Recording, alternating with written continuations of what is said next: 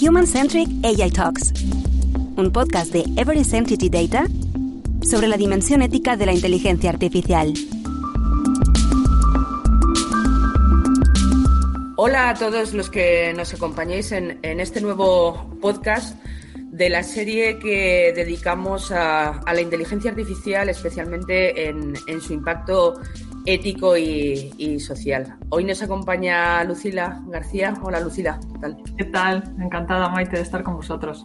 Muy bien, muchas gracias. Encantada de, que hayas aceptado unirte a esta serie en la que abordamos diferentes retos tecnológicos y, cómo van a influir en, los individuos y en las comunidades en los próximos eh, años. Voy a comenzar presentando a, la Fundación Seres y, a Lucila. Bueno, tú eres la, subdirectora general de la Fundación. Eh, vosotros estáis desarrollando una importante labor en, promover el compromiso de, de las empresas españolas en la mejora de, la sociedad, ¿no? Con actuaciones responsables y que además estén alineadas con la, con la estrategia de la compañía y generando valor social. Eh, sí me gustaría destacar dentro de, la labor desarrollada por vosotros en, la última década, ¿no? Durante eh, tus diez últimos años en, Seres, la contribución que has llevado a cabo en, en la elaboración de planes estratégicos, eh, bueno, todo el desarrollo del, del, portfolio de productos en cuanto al, liderazgo de la transformación digital de seres para proporcionar eh, este asesoramiento a la alta dirección sobre cómo deben tener una dirección estratégica en sus planes de, innovación y responsabilidad, ¿no? Conectando con, este impacto social económico. Por último, bueno, destacar que has gestionado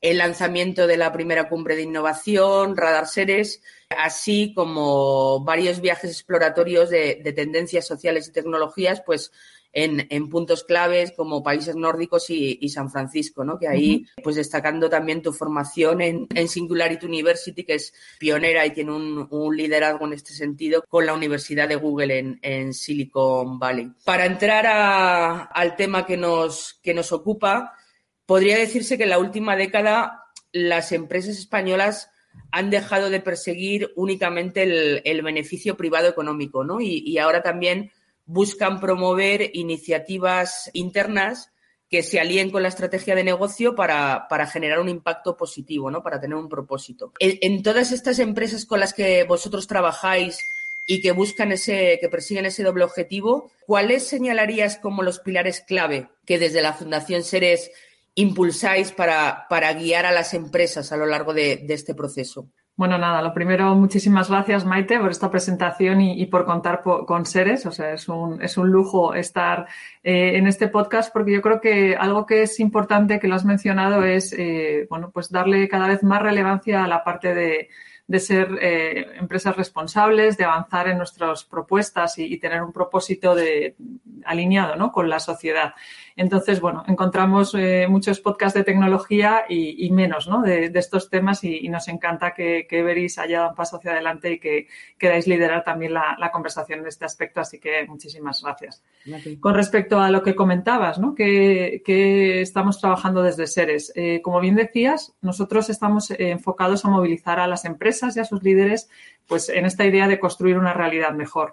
Es cierto que, hoy, bueno, pues todo el mundo yo creo que está de acuerdo en que las empresas eh, son parte de la sociedad, son agentes de cambio y como tal, bueno, pues espera eh, un, papel importante y relevante en, esta, en esta mejora, en esta, en esta realidad.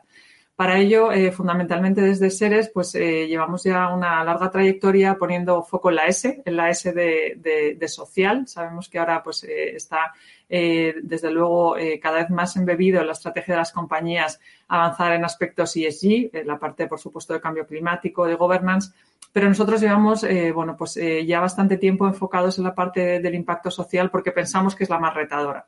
Y como veremos ¿no? hoy, pues eh, yo creo que también es, algo muy importante ver cómo la sociedad eh, puede eh, crecer junto con las empresas en, esta, en estos nuevos desafíos y desde luego pues toda la parte de desarrollo tecnológico va a ser algo pues muy importante ¿no? en, en cómo hacemos esta parte. Fundamentalmente desde SERES lo que ayudamos es con la parte de conocimiento. Eh, bueno, pues eh, quiere ser eh, un acompañante y un asesor ¿no? en, buenas prácticas y, con la co-creación con las empresas que forman parte de Seres, pues más de 150, un 70% del IBEX 35, el 30% del PIB español, pues realmente tenemos la oportunidad de conocer cómo van esas tendencias, cómo están trabajando las empresas y empujarlas ¿no? en, esa, en ese nuevo rol que se espera de ellas.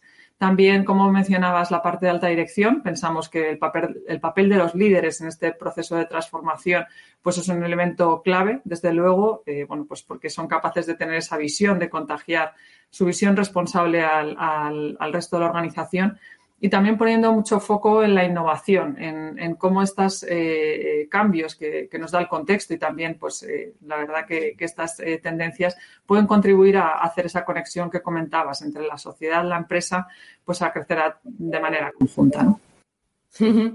Desde una perspectiva casi histórica, ¿no? Podríamos decir que hace 10 minutos que las sociedades contemporáneas están experimentando este boom con tecnologías de vanguardia y con un efecto transformador en, la sociedad. ¿no? Las empresas eh, están iniciando una carrera sin precedentes para ver quién logra pues, un, puesto de liderazgo buscando posicionarse en el mercado con herramientas y, soluciones y propuestas de valor que se relacionan con, la inteligencia artificial, con la toma de decisiones eh, automatizada y con un nuevo modelo de relación humano-máquina que se está definiendo. ¿no? Desde vuestra experiencia, ¿qué rol piensas que va a tener eh, una tecnología como la inteligencia artificial en, la evolución de la sociedad, ¿no? en, cómo nos comportaremos como, individuos y nos relacionaremos en los, en los próximos años. Pues desde luego con un rol muy relevante. O sea, yo creo que es, es claro que la inteligencia artificial es, eh, bueno, pues dentro de la parte de desarrollo tecnológico, eh, quizás lo que más va a impactar en todo pues, eh, el futuro, ¿no? Es, es, lo que tiene más, más relevancia, quizás por, la, por el salto cuántico que se está dando en todos los aspectos relacionales, de, producto, de servicio, que, bueno, pues va, va, a hacer que tengamos una sociedad totalmente distinta. Ya es una sociedad totalmente distinta, como dices tú, de la que teníamos hace pues, relativamente poco y, bueno, pues está claro que en esta cuarta revolución industrial un tema que, nos preocupa y que nos ocupa en Seres, desde luego, es eh, que no podemos permitirnos eh, dejar a nadie atrás. Es claro que pues, la tecnología va a impactar, como estamos viendo, y que hay varios retos eh, que están relacionados con este, este gran cambio. ¿no? Por eso, bueno, pues en Seres hemos querido eh, trabajar y, bueno, pues ponernos en, marcha, ¿no? Para ver eh, cómo esto que es algo teórico, de, no dejar a nadie atrás, de, ser, pues, eh, que la inteligencia responsable e inclusiva esté dentro de todos esos nuevos procesos, esa creación de algoritmos, de productos, pues pase algo que, sea una realidad y poner realmente al individuo en el centro del progreso tecnológico conocemos, ¿no? Y bueno, vosotros sois grandes expertos en esto, que, yo creo que en el, en el argumentario, en, la idea, todo el mundo está de acuerdo, pero la implementación, pues eh, no siempre es, fácil.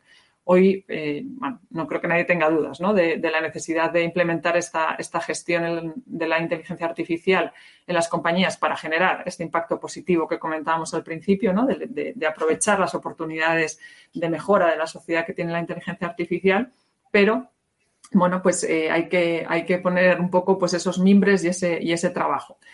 ¿Y cómo lo hemos hecho desde Seres? Pues lo que hemos hecho es eh, trabajando, ¿no? Como siempre hacemos en, la generación de, valor con las empresas, identificando pues, cuáles son los, temas más, más, relevantes y más eh, que puede tener ese, ese potencial impacto pues eh, hemos elegido un partner eh, eh, estratégico y estupendo, que sois vosotros, ¿no, Everis? Que, sois, pues, claro, pioneros y, al final aprendemos y, aprovechamos pues que dentro de Seres tenemos a, empresas que están liderando y que estáis, ¿no? Pues avanzando con paso decidido para hacer las cosas pues como queremos que se hagan, ¿no? Y entonces creamos un laboratorio que al final el Labs eh, IA de, inteligencia artificial responsable e inclusiva, que está muy enfocado justamente a, todo esto que hemos dicho, a trabajar eh, con más de 15 empresas en este caso, en sesiones de trabajo, con entrevistas, con encuestas, con, bueno, pues eh, co-creando ¿no? con las empresas para realmente identificar cuáles son esos retos, cómo están viviendo las empresas este proceso tan, tan avanzado, tan tan pues a veces eh, incierto, ¿no? Y cómo eh, pues nos aseguramos de que, de que hemos definido los procesos, los, los eh, bueno, pues las guías y de trabajo para que, que, realmente se produzcan los cambios y la inteligencia artificial se desarrolle como, como hemos querido. Así que bueno, hemos puesto foco en, en tres aspectos que pensamos que son clave en este desarrollo, que, que puede ser y que, que creemos que es desde luego la sociedad, Luego también cómo afecta y cómo puede impactar eh, a nivel individuo y eh, también a nivel organización, cómo desde las organizaciones, desde las entidades, eh, podemos trabajar para asegurar pues, estos procesos. Y hay también otra cosa que yo creo que es importante es, bueno, pues nutrirnos de, ecosistemas y de, mm, eh, organizaciones que son referentes. En este caso, por supuesto, el marco de trabajo de la Unión Europea, los requisitos éticos, ¿no? Hemos utilizado la base de, este, de esta normativa para desarrollar este, este trabajo que hemos desarrollado en el laboratorio y también pues hemos entregado un, un, producto final para dar a conocer pues este trabajo al resto de la sociedad. Hemos hecho público un documento que son los 12 principios eh, que queríamos eh, compartir para el uso responsable e inclusivo de la inteligencia artificial y que está pues, eh, concretado en un informe y que os animo a todos a, consultar. Está disponible en nuestra web fundacionseres.org para todos los que queráis bueno, pues ver cómo, cómo hemos hecho ese trabajo y, acercarnos a ese mundo. Te has referido al, enfoque ético ¿no? de, la inteligencia artificial, que es un tema que hemos estado eh, trabajando Fundación Seres y, Everis de manera conjunta y además desde una perspectiva práctica ¿no? de aplicación, que es lo que me interesa que podamos compartir con nuestra audiencia y ofrecer quizás algunas guías en las que nos puedes explicar para que las organizaciones puedan apalancarse realmente en una inteligencia artificial que respeta los principios éticos, cómo podemos inspirar a los líderes a los niveles T para que desde la propia dirección de la, de la, organización estos principios éticos, ¿no? como pueden ser explicabilidad de los algoritmos y decisiones automatizadas, transparencia, la propia supervisión humana, puedan permear en toda la organización y ser principios accionables, ¿no? que, que realmente se integran dentro del desarrollo de cualquier iniciativa de inteligencia artificial.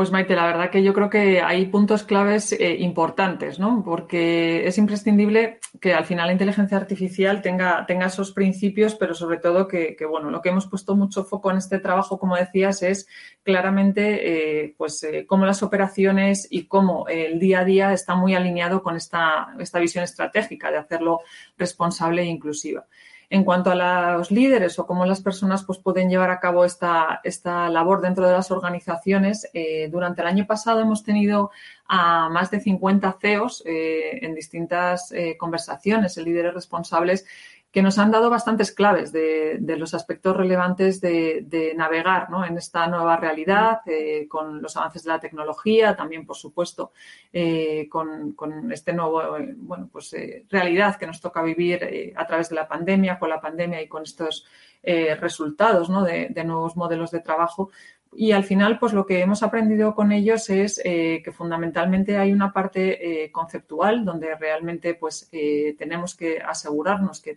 estamos atendiendo a todas las expectativas de los grupos de interés y que tenemos que conjugar pues cada vez una necesidad mayor del consumidor de dar algo eh, pues muy, muy eh, relevante para ellos y muy personalizado y ese impacto positivo que asegure pues, que la privacidad y que aspectos como has, mencionado tú pues están en el día de las organizaciones. En nuestro informe, en este trabajo que, hemos eh, sacado, pues lo que mencionábamos también era que, los mecanismos que habían puesto en marcha algunas de las empresas y nos traducían era eh, sobre todo eh, los aspectos de la creación de un departamento independiente, o sea, eso les había funcionado bastante bien para gobernar el uso de la inteligencia artificial y ponerle siempre ese foco ¿no? de, responsable e inclusivo. Y eh, otro aspecto también que, nos comentaba alguna empresa es que habían configurado el código ético general con un eh, bueno pues con un con una vertical específica en temas de, privacidad, de vulneración de derechos humanos y de buscar eh, realmente que todo ese foco de derechos humanos esté en toda la cadena y se asegure desde el punto de vista de, consumidor. Por último, también eh, una buena práctica que nos comentaban eh, también algunas de las empresas era pues un comité de ética, o sea, alguien que realmente pueda trabajar conjuntamente que esté integrado por distintos departamentos, que es algo que hemos aprendido también en, durante este laboratorio, la, co-creación ¿no? con, los distintos agentes y cómo los departamentos de IT o los departamentos de, sostenibilidad, negocio responsable, se pueden nutrir, se pueden eh, ayudar unos a otros para dar realmente pues, más información de, ese impacto social y cómo realmente podemos asegurarnos que esos sesgos, que, esa explicabilidad y que ese trabajo se está haciendo y también pues, eh, que se hace un, un desarrollo por diseño, ¿no? Sí, muy importante ahí como, como apuntas la capacidad de orquestar perfiles muy, muy diversos y, articular un marco de colaboración entre responsables de RSC, eh, científicos de datos, responsables de negocio, ¿no? que traducen el mercado a las iniciativas, pero también la percepción social de, las personas. Eh, creo que eso, como bien apuntas, es eh, relevante para poder encauzar eh, que todas esas iniciativas estén embebidas realmente de los principios éticos y sean accionables. Por último, cuando nosotros nos referimos a, todo este impacto, ¿no? Los individuos, los consumidores y usuarios, eh, evidentemente desde esta perspectiva human-centric, juegan un papel muy importante, como comentabas, ¿no? A la hora de de diseñar y, emplear una inteligencia artificial de manera responsable desde la propia conceptualización de los, de los proyectos, ¿no? Desde el AI Driven Design o, cómo integramos esa visión human-centric en cualquier proyecto. Desde una perspectiva de proactividad del ciudadano, del individuo, eh, ¿qué papel crees que va a jugar en este escenario? ¿no? O sea, más allá de las metodologías que podamos emplear eh, las organizaciones, las consultoras, etcétera, ¿cómo crees que vamos a implicar los stakeholders del, mercado a las personas para que realmente eh, se tenga en cuenta la opinión, la valoración, la propia conciencia de mis eh, garantías de privacidad o de experiencia en torno a un producto o un servicio. ¿Cuál crees que va a ser la tendencia que va a primar? Pues mira, yo creo que aquí, Maite, tenemos eh, distintos aspectos y no todos son fáciles de, bueno, pues de, armonizar, ¿no? Porque por un lado yo creo que los consumidores claramente cada vez demandamos por los productos y servicios más, personalizados, o sea, la inteligencia artificial claramente es una herramienta útil, desarrolla esas soluciones y, vemos que, que se adecuan a nuestras necesidades y eso nos encanta pero a la vez, pues toda la recopilación de datos, toda la parte de, desafío de, cómo realmente esta predicción, que se basa muchas veces en estos sistemas que son estadística, pues, pues ya sabemos que la estadística no es 100% eh, la realidad, ¿no? Entonces, bueno, pues eh, lo que creo es que por un lado mm, el consumidor va, a demandar o vamos a demandar todos, eh, pues cada vez mm, a las empresas por un lado, una mayor eh, especialización de los servicios y, por tanto, pues va a exigir que las empresas sigan en esta carrera por, dar cada vez esos servicios más, personalizados, pero a la vez, bueno, pues tenemos eh, que asegurar cómo se está haciendo ese tema. De hecho, en el Eurobarómetro estándar 92, uno de los aspectos que se decía era que España era el segundo país en los que los usuarios querían estar informados de todos eh, los servicios y aplicaciones que utilizaban inteligencia artificial. Entonces, eh, bueno, pues eh, vemos que al final sí que queremos que esto sirva para aspectos positivos y hemos eh, hablado largamente, no me extiendo en todo lo, cómo, cómo, se ha utilizado la inteligencia artificial en temas de COVID para, bueno, pues hacer la secuencia del genoma, para pues, predecir con un porcentaje muy alto toda la parte de, de los posibles efectos. Pero también es cierto que bueno, pues tenemos esos, esos retos que hablábamos desde el punto de vista de sesgos, que está claro que para las personas usuarias el algoritmo es tan bueno o tan malo como la, un poco el currículum, la, biografía y, lo que tenemos dentro cada uno de los que están programando o desarrollando ese algoritmo. Entonces, eh, todo eso luego no es sencillo de modificar y, de, explicar dentro de, la toma de decisiones. Por ejemplo, salía bueno, pues que el 73% de, las personas LGTBQ que tienen acceso a, una hipoteca pues tienen mayor probabilidad, de, esta, probabilidad de no poder eh, llevar a cabo la, aprobación de la hipoteca frente a una pareja eh, heterosexual ¿no? o incluso pues, eh, aspectos relacionados con el con el ODS5 de género, pues que sabemos que, sesgan eh, negativamente a las mujeres y, bueno, pues en muchos casos replican eh, lenguaje y, aspectos que no queremos tener en nuestro, en nuestro día a día y que, bueno, pues lo estamos entrenando los algoritmos con esa idea también el caso del de, hombre de 25 años, ¿no? que teníamos el primer caso de, esta persona en Michigan que había sido detenido por un reconocimiento facial cuando él no había estado ni tan siquiera en la joyería, pero bueno, es verdad que era afroamericano y estos sesgos, eh, bueno, pues los, reconocimientos faciales eh, priman a las personas blancas, a las personas de, de mediana edad frente a otros colectivos. Entonces, pues esto todo lo que ha hecho es que, por un lado, mm, las empresas están repensando, retrabajando. De hecho, a, eh, partir de, ese tema, por ejemplo, Microsoft, eh, perdón, Microsoft Amazon y, Google dijeron que iban a, retrasar, incluso a dejar de, vender esos, servicios. Pero lo cierto es que también tienen un servicio positivo en, la sociedad. Entonces, estos son los trade-offs. Si me preguntas, eh, bueno, pues yo desde luego lo que creo es que tenemos que estar muy, muy, muy pendientes, que por eso yo creo que hay que ponerle foco y que no es eh, obvio. Eh, hay veces que, bueno, yo soy más optimista y, por eso trabajo aquí, ¿no? Para, para, ver cómo podemos avanzar. Pero hay, hay días pues, que también ves eh, ciertos temas y aspectos que, te echan un poco para atrás. Y, bueno, la semana pasada incluso salía por recomendación del alto comisionado de Naciones Unidas pues un informe que os animo a leer de, bueno, pues todo esto en la seguridad, asegurar la privacidad, ¿no? En la era digital y pone de manifiesto pues eh, que estamos en el, que yo creo que es un poco un resumen bueno, que estamos en el punto de salida, o sea que realmente no hemos llegado a ningún sitio. Entonces, pues eso nos pone la tensión y yo creo que la responsabilidad y la obligación a todos de, como consumidores y como empleados y, desde luego pues como líderes de las organizaciones de poner a esto mucho foco, eh, mucho esfuerzo, recursos, presupuesto y desde luego atención para asegurarnos que, bueno, pues la tecnología es algo que va a estar al servicio de la sociedad. Muy bien, pues muchísimas gracias Lucila con ese propósito ¿no? que casi nos eh, apuntas como, como broche final. Creo que es en el que seguiremos trabajando como organizaciones y también de manera conjunta eh, Everis y Seres. Muchas gracias por, por tus observaciones hoy y, y hasta la próxima. Muchísimas gracias Maite y nada, enhorabuena a ti y a todo el equipo por el podcast y, por todo este trabajo que estáis haciendo.